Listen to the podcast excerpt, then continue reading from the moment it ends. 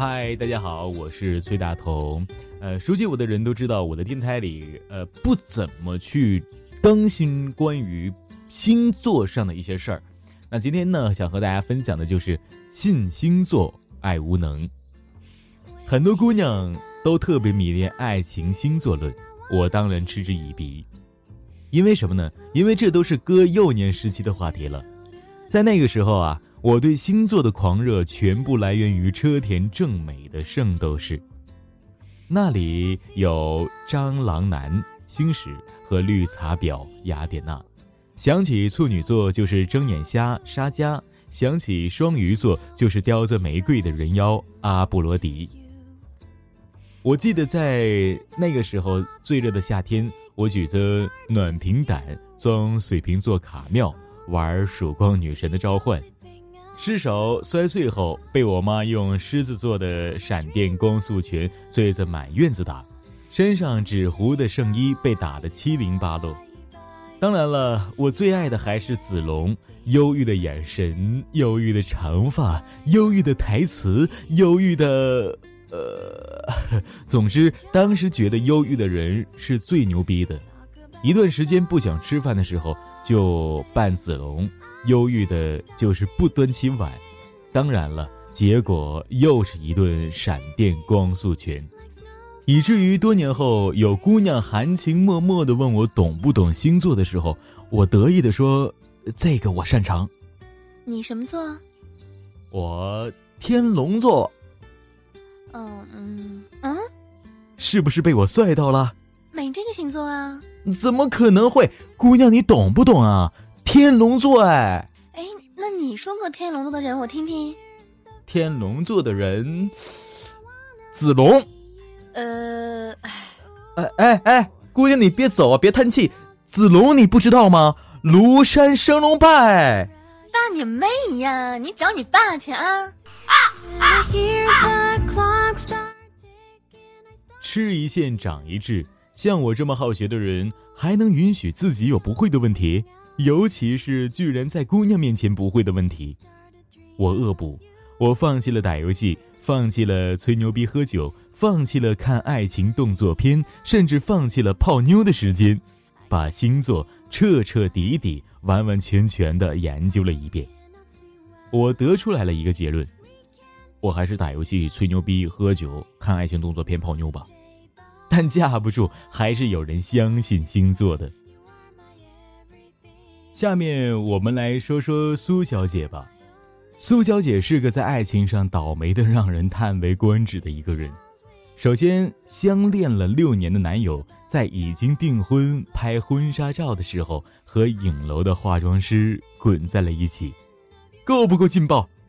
晴天霹雳过后，她缓了过来，开始尝试新的感情，谈了个新的。半年后，被闺蜜劈腿，呵呵。和第三个男朋友相处的时候，她已经如惊弓之鸟，生怕谈长了出事儿。三个月就带着见了家长，千不该万不该。那天，她远房的表姐也在。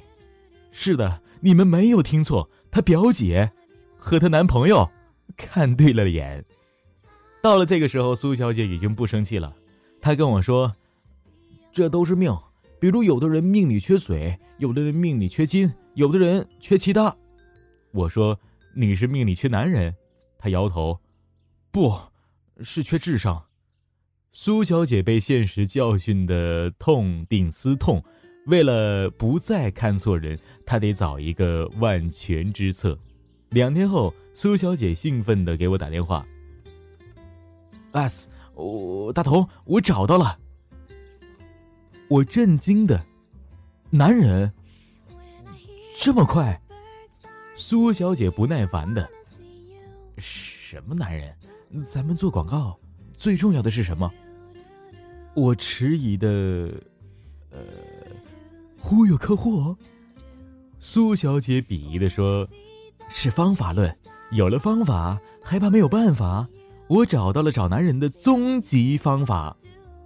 我惊喜的说：“你终于下载陌陌了。”苏小姐说：“滚！”很快我就知道了，苏小姐的终极办法是星座。她的微信圈告诉了我，除了圣斗士以外，原来星座还有更离奇的解释。什么白羊座符号象征新的开始，符号能量是控制；金牛座让人脚踏实地，星座符号里的圆形代表太阳的出现；双子座象征着智慧、兴趣广泛等等等等，巴拉巴拉巴拉巴拉巴拉。最重要的是，当然是配对，这才是苏小姐的目的。什么风火相配，水土相配，不然就呸！每日必发，每发必星座，每提到星座必超过五百个字。他像海绵一般疯狂地吸收着关于星座的知识。在经过不断自我洗脑之后，苏小姐基本已经成了星座的神婆。每次我看到她真人，都感觉自带大绳跳，膝盖一软，想要膜拜她。中间，苏小姐火速的找了一个双子座的男人，据称过程极其神奇。那男人根本不是苏小姐的菜，但提到了星座后，苏小姐以迅雷不及掩耳之势决定要和他在一起，速度快的连男人都觉得幸福来得太突然了。当然了，去的也很突然。一个星期后，来自星星的男人就被苏小姐。端回了信心。我陪着失恋的苏小姐埋着头坐在街边，时刻担心她冲向汹涌的车流，了此残生。没想到苏小姐一脸兴奋的突然抬起头来跟我说：“我知道原因了。”我愕然。苏小姐激动的看着我：“我没算好上升星座，得，星座论虽然没让她成功。”但让他不再为失败悲伤了，也是好事。接下来，苏小姐开始了变本加厉的研究，每天我们都能从她的微信里知道许多匪夷所思的理论。原来这星座还分本位、固定、变动、环形、上升、下行，还分星盘、太阳星座、月亮星座。巴拉巴拉巴拉巴，了解的越多，我越是真心佩服。发明这星座学的大神，你得闲成什么样啊？花多大精力编这么些震古烁今的废话？来广告公司什么客户不得被溜得团团转啊？他还嫌不够，居然还在网上报了个星座爱情匹配学高级班。我看了，初级班的教材对我来说就是天书了。学完考试，居然还考了一个高级导师的资格证。证书寄到的那天，他指着那张一看就制作粗劣的证件封套，跟我说：“说你看到了什么？”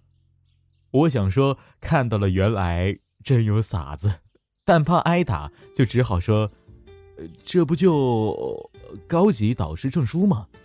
他摆手道：“不，这是爱情证书。”我知道，苏小姐学艺结束，神功大成。这要是下山再战恶男，修成正果了。这有了方法论，再加上大数据，很快苏小姐就找到了目标。男人确实不错，是苏小姐的客户，谈吐不俗，谦谦君子。苏小姐暗送秋波，她也照单全收。但这都不重要，重要的是。我们俩是火象本位配风象本位，月亮在同一星座，相差只有七度，太阳都进入对方的第七宫啊，有木有？嗯，这是苏小姐的理由。我不晓得这些字组合在一起的意义，但经苏小姐解释，隐约的懂了。基本就是星座学里天生绝配，两个人生下来的时候就注定未来会山无棱，天地合。用原子弹也轰不散的连体婴儿。苏小姐说这些的时候，猛灌了一杯长岛冰茶，两个眼睛像星座一样闪亮。我终于明白了，所有之前的教训都是为了换来他，值，太他妈值了。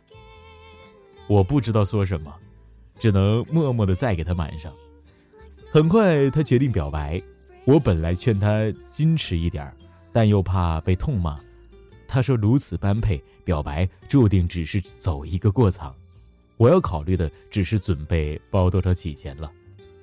事实证明，某种程度上他是对的，表白只是一个过场，因为刚开始表白就被男人拒绝了。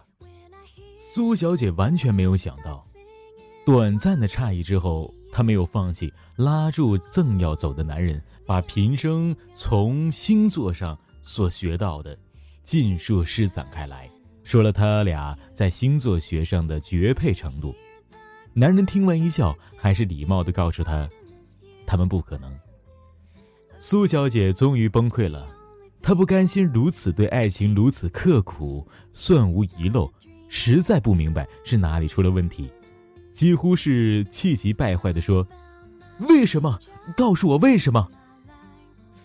男人说出了让他当场石化的原因：“因为我结婚了。”我以为星座论的盛行是这个时代的悲哀，它是爱情无能的最好铁证。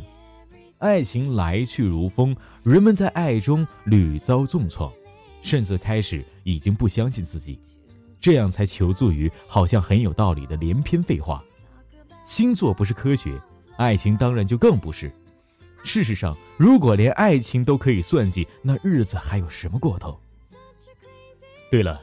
苏小姐最终还是没有找到方法论，因为爱情没有方法，只有结论。